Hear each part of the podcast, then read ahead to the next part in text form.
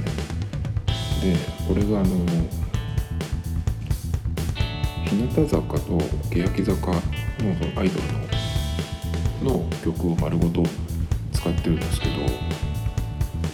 なんかファンのファンのためのアプリかなっていう感じがしてたんですけど全然そんなことなくてあのファミ通でいうファンなら買いかっていうあの感じじゃなくてすごいなんかクオリティも良くてゲームもすごくいい感じで面白いんですけどあのライブの曲を使っててでライブのその映像もバックに流れてるんですけどすごいそのクオリティが良くて映像の iPhone で見ててもすごい綺麗で。でその映像も高画質低画質が選べてあと静止画にすることができるので末によってはね重いよとかね電池がっていう場合はちょっとその画質を下げたりとかできるんですけど高画質で見るとすごい綺麗でだけどあのライブのその映像をね見てる暇がなくって結構しっかりやらないと点が取れないのででなんか最初のすごいなんか難しいっていうかね最後まで曲の最後までいかなくいかないことが多くてでなんでそんなにダメなんだろうと思って一番簡単なレベル簡単なやつでやってるんですけどあのゲームで頑張るのが本当に嫌いなので適当にねいいところだけちょっとつまんであの終わろうと思ってるんですけどなんか最初全然その最後までいけなくてその途中でそのミスが増えるとライフがなくなってそこで終わっちゃうんですよで続けたかったらそのゲーム内のねあのなんかアイテムを導入して続けるっていう風にしないといけないんですけど。すごい簡単なはずなのになんでそんなそんなはずはないだろうと思ってそんなに何反射神経もうダメなのかなと思ってちょっとあのでよく見たらそのゲームのシステム自体は普通のまあ最近のその標準的な音ゲーと一緒で普通にタップするのと、まあ、同時にタップするっていうのとあと上とか左とか右とかね上とかにフリックするとか、まあ、押し続けるとかねそういう感じでいろいろそのパターンが来るんですけどでその押し続けるやつがあの来たら押しあの最後まで押し続けてればいいんじゃなくて押し始めとその最後のところでパッと離すっていうそれで1セットっていうかね。なのでそれでそれを勘違いしててずっともう押し続けてるだけだったのでそのパッとマスに来た時に離すっていうのができてなかった。のでそこでミスになっててあのライフがなくなって途中で終わってたんですけどそれがねその勘違いに気づいてからは、まあ、ちゃんといけるようになったんですけどでその普通の音ゲーと違ってその育成要素もあって、えっと、メンバーを5人選ぶんですよね。ゲームの中でもそのアイドルの、まあ、ライブをやるっていう定義になってるんですけど、えっとまあ、曲によってその曲のタイプによって色が決まってて赤とか黄色とか紫とか青とかねもう1種類なんだけど5種類とかあるんですけど。でそれによってその合うメンバーっていうのを選んでいく。っていう感じなんですけどで選んだら選んだでそのメンバーを強化していくんですよね。才能開花とかっていうのがあって、まあ、いろんなアイテムを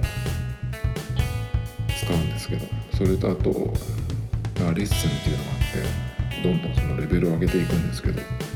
まあ、それを結構やっていかないと点が取れないのででその、まあ、ノルマみたいのがあって何点以上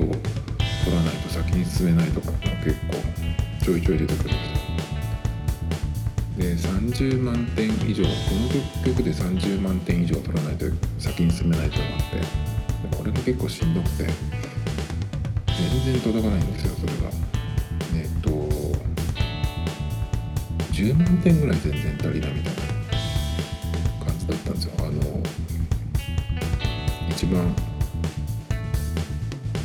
のレベルでやっててだから1個レベル上げないとダメかなと思ってやってたんですけどまあその頑張りたくないんだよね小の結構きつくなってくるんですけどでもなんかそのさっき言ったその育成要素そこできっちり育ててレベル上げていくとその点数も増えるっていうことで、まあ、パーフェクトからなくてもねいけるっていう感じで、まあ、なのでそのまあどんどん進めるにはね。もちろん課金をしないといけないんですけど。意外といけてませんよ。で結構その音ゲーものって曲を覚えないといきなりその初見でまあ降ってくるうん球みたいなのに合わせてタップしていけばいいんですけど。やっぱりその曲を覚えないとあのパパパッといけないので曲知ってるねファンの人だったらあの勘が働くと思うんですけどいきなり僕がそのゲームがスタートしたところで初めて聴く曲が全部なので結構ねそれが一発でいかないとねちょっと苦しいとこなんですけどでも結構いい曲も多くてあのー、やっぱ何回も聴いてるとこう頭でねこう歌えるぐらいになってくるんですけどそうするとね結構パパパッといけるようになるのでそれでも上のレベルはねやりたくないですけど、まあ、1個上げるくらいで。でそのライブの音を聞いてるのでその歌だけじゃなくてねその会場でねオタクの人たちの声もおいおい言ってるのね聞かなきゃいけないのでそれがちょっと辛いんですけど。ライブのあの音って多分あの録音の CD の音源と一緒だと思うんで CD の音にしてくれればなと思うんですけどね。そうすれば曲だけ聴けるっていうね感じなんですけど。で結構そのこの間ちょっとえっ、ー、と日向坂のオードリーとやってる番組が面白いですっていうね話をしたんですけどそれでその見てる感じとそのライブのの時のやつとね結構違う人が結構多くてねな風になるなっていうのが、ね、あったりしてなんかそういうところも見ると面白いですけどね日向坂の番組をなんて最初に見たんだっけかななんか乃木坂のやつを見ててそしたらなんかあのなんだっけ YouTube で見てるから横のところに関連動画が出てくるじゃないですかあれでまあその欅とか日向も出てくるんですけど別に興味がないからまあいいやと回そのその関連動画で見ようと思ったやつと違うやつをね一回タップしちゃったんですよ。それで見てたらそのえっ、ー、と日向坂のやつをタップしてしまって見始めたんですけどそれがなんかすごい面白い回で。でそこから結構全部過去のやつとか、結構見たんですけど、まあ、それでねあのかなり面白いことが分かったので今結構見てるんですけど YouTube でしか見てないですけどね音ゲーはでも基本的なところあんまり昔のなんだっけそのダンレボとかリマニとかあのくらいの時代からあんまり変わってないですよね。でこのユニゾンエアっていうのがが横になってるんですよ。でそのタップするとこが5箇所なんですよね。メンバーを5人選ぶってところもあるので5箇所タップしなきゃいけないんですけど5箇所だからその忙しいっていうのもあるし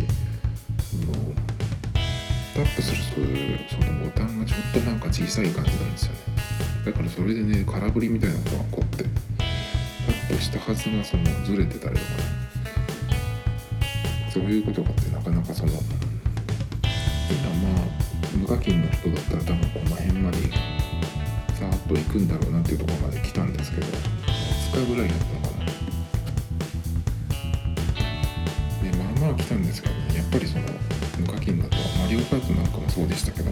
大体どっかで止まるんですよね。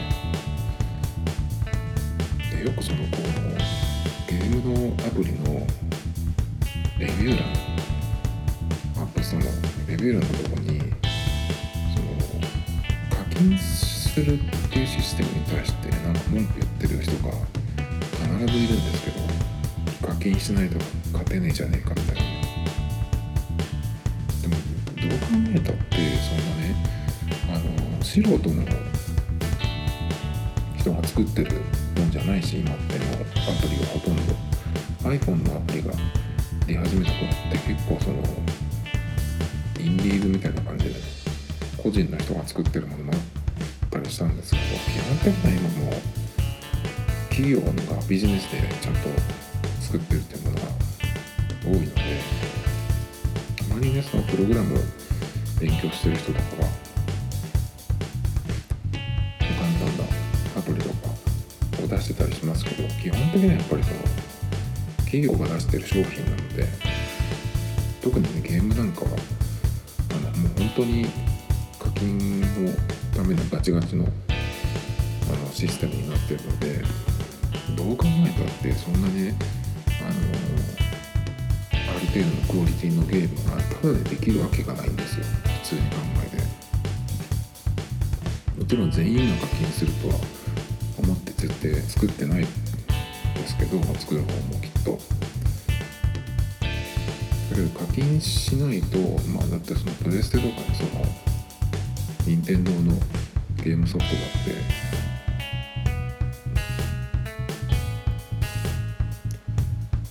まあ5000円とか6000円とかそれでも安い方だと思うけどまずハードを買って、まあ、ゲームソフトを買ってっ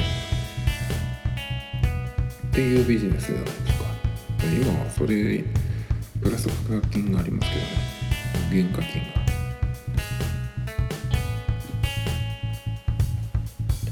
だからそのアプリ自体が無料とは言ってもゲームがねそんなにタダでできるなんておかしいわけなんですよだからねそのビジネスでやってるんで課金があるのが当たり前なんですよね。だからそれに文句を言っても全部タダでできてたらおかしいっていうこと思わないんですかね。そこがねちょっとあの不思議ですけどね、まあ、ゲームの話はそんなところでちょっと前にもう一個気になったやつがあって Galaxy Fold っていうスンの Galaxy の折りたたみのスマホがえっ、ー、とグローバルではもっと何ヶ月前に出てると思うんですけど YouTube でね海外のそのレビューを見たんですけどでそれが日本でも出るっていうことでうんとバックスペース FM で聞いたんですけど確か最近。で結構そのまあなんて話してたか忘れちゃったんだけど。でそれをそのギャラクシーボードが出たっていうのを最初に見た時にも思ったんですけど、まあ、僕は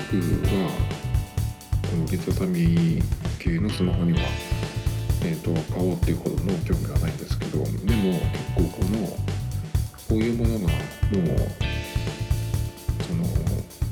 タイプとか、ね、コンセプトモデルっていうレベルじゃなくて商品として出てきてるっていうのがねすごいナイスだと思ってて。っていうのは今僕が欲しいなと思うものっていうのはあの今出てるもので欲しいものじゃなくてこういうものがこれから出て欲しいっていう意味の欲しいものなんですけど持ち歩くのは、まあ、今の iPhone でいいんですよ。今のぐらいの。まあもっとねその薄くなったりとかサイズがちょうどよくなればもちろんいいんですけど。でこの iPhone を持ち歩いていて例えばどこかに、えー、と入った時もちろん家に帰ってきた時とかその腰を落ち着けていられる場所に着いた時にこの画面なりを大きく拡張できるようなそういうなんか仕組みが欲しいなと思ってて、まあ、iPhone 自体がそのもうパソコンと同等かもしかしたら機種によってはそれ以上のスペックがあるわけなのでもうこれを持ち歩いてえっ、ー、といるっていうだけでまあ結構いろんなものに関しては間に合っちゃってるところがあるんですけどやっぱりちょっと画面がねえっ、ー、と小さいっていうのととは例えばそのキーボードが欲しいとか何か作業するときにうんといろんなものをこう必要に応じて付け出すっていう必要が出てくるんですけどだから今のところはまあその iPhone 自体を例えばこう画面をね大きくしたりとか、まあ、キーボードは Bluetooth でつなげますけどっていうのがその Bluetooth だけじゃなくて例えば他のデバイスとつなげたりってことがねやっぱりできないので、まあ、そういう時はまあ、Mac を使ったりパソコンを使ったりっていう風になるんですけどそれが、まあ、iPhone1 個で何でもできるようにあの必要に応じて拡張できるようななんか仕組みが欲しいなとずっと思ってるんですけどなんですけど例えば今だったら例えばその画面をちょっと大きくしたいという時に、まあ、iPhone だったら Apple TV をテレビにつないでおいてそこにこの飛ばすみたいなね仕組みはあるんですけど前に iPad でそれをやったんですよ。iPad から、えー、Apple TV につなげて、まあ、iPad の画面をテレビに映し出すっていうのをやったんですけど、全然その iPad のレティナディスプレイで見てるのに比べるとテレビに映した画面がすごいなんか荒いっていうかねちょっとかなりがっかりする感じだったんですよ。でテレビも別にうちのテレビはそんななんか 4K とか有機 EL とかじゃないのでまあそれもあるのかもしれないけどそれにしてもでかい画面でね20インチ20インチどころじゃないか。ちょっと何インチか分かんないけどあのパソコンとか iPad に比べるとでかい画面に映し出してもこんなもんかっていう感じでちょっとね見れたもんじゃなかったんですよね。その時はねなんか動くものを出したんですよ。映像じゃなくてなんかゲーム系だったと思うんですけど。それだとなんかノートアプリとかも全然ねちょっと使えるクオリティじゃなかったのでやっぱりあとは、まあ、誰かに見せる時にその AppleTV 経由で画面をあの映し出すっていうのはいいんですけど自分がその大きい画面で使いたいっていう場合はまずその手元でその自分がってでテレビの方を見るっていうだからどっちかになっちゃうので操作する時はそのデバイスの画面を見るのでだから正直自分で使う時って意味ないんですよね。大学の先生とかで iPad にその板書をしてで学生さんが大きい、まあ、プロジェクターとかねの画面の方を見るとその先生が iPad に書いてる、ま、黒板周りに書いてるのが見られるっていう風に使ってるとこもあるみたいなんですけどそういう使い方だったらあの今のところその AppleTV とかで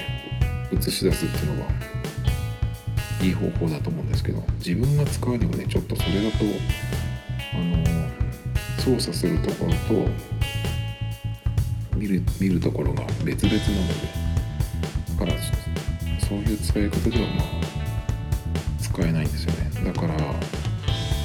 前にスマホでどっかでスマホでやったと思うんですけどあのプロジェクターみたいにして映し出すっていうのがあったと思うんですけどあれだとまあ動画とかだったらねちょっと大きい画面で見たいっていうのでいいかもしれないです。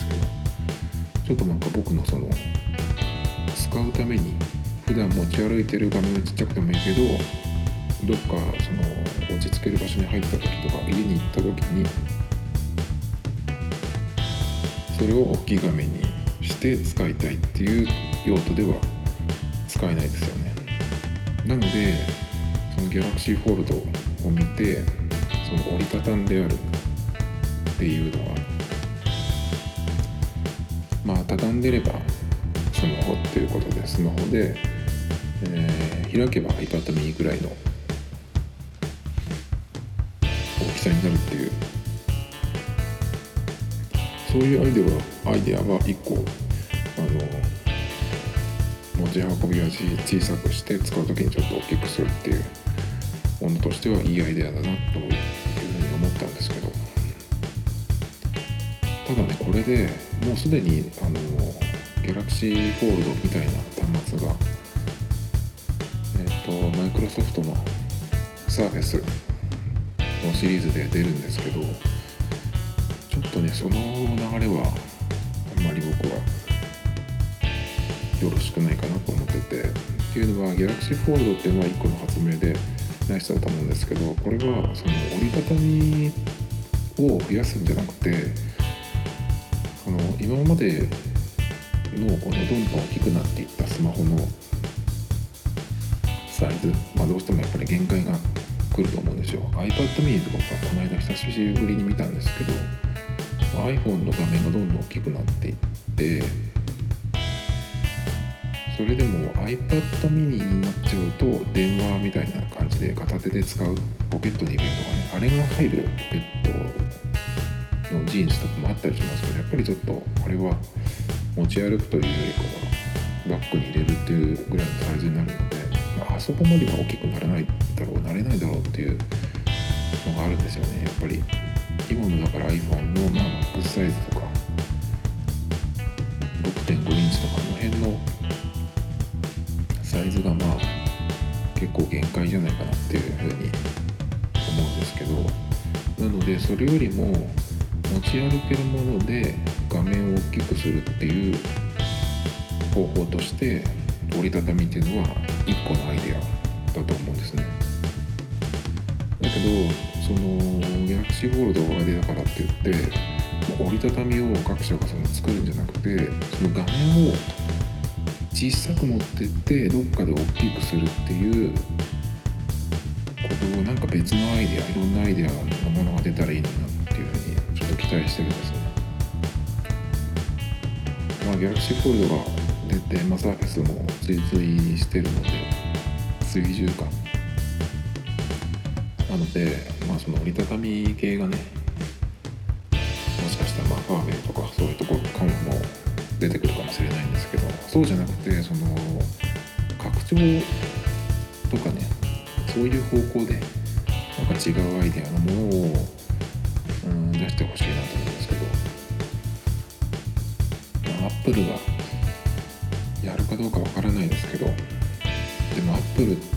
前どっかのポッドキャストかなんかで聞いた聞いてあなんか本当にその通りだなと思ったのはそのアップルがその iPhone のユーザーが増えた後今この状態っていうのはその尖ったものではなくなったっていうふうに言ってて松村太郎さんっていう人のポッドキャストかな。あの昔はねそのガラケー時代にその iPhone が出てきた時ボタンが1個しかなくてまあ横にはありますけどで画面タッチでね全部やるっていうそれはすごく尖ったものだったんですけどまあ今 Apple の iPhone は、まあ、結構その技術的なところでも遅れを取ってると思うしまあ新しいそこ先を行ってるねものというものではなくなったっていうねワクワク感みたいなのが全然今もう何年ないんだっていうかねくらいになってるんですけど。だからあんまりまあそういうところでねあの他を追い越すようなものを出してくるっていう可能性はちょっとあんまり期待できないですけどまあ他のメーカーでももちろんいいんで。なんかその折りたたみ以外のね方向でその何か新しいものを期待したいですけどね。あの折りたたみのやつだとただどうしてもそのまだ厚みがあると思うんですね普通のスマホに比べて。だからそのバッテリーはその分積めるけど重たくなるっていう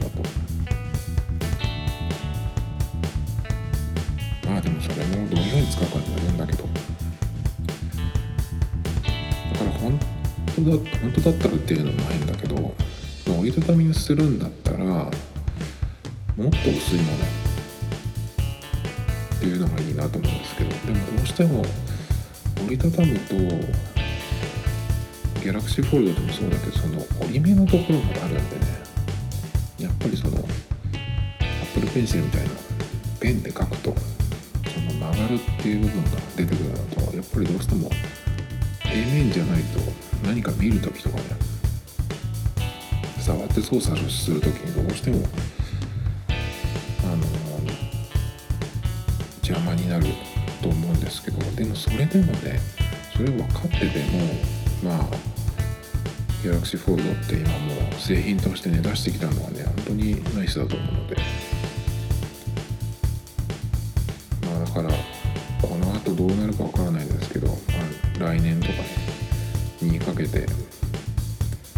しいアイデアのものを期待したいなと思います。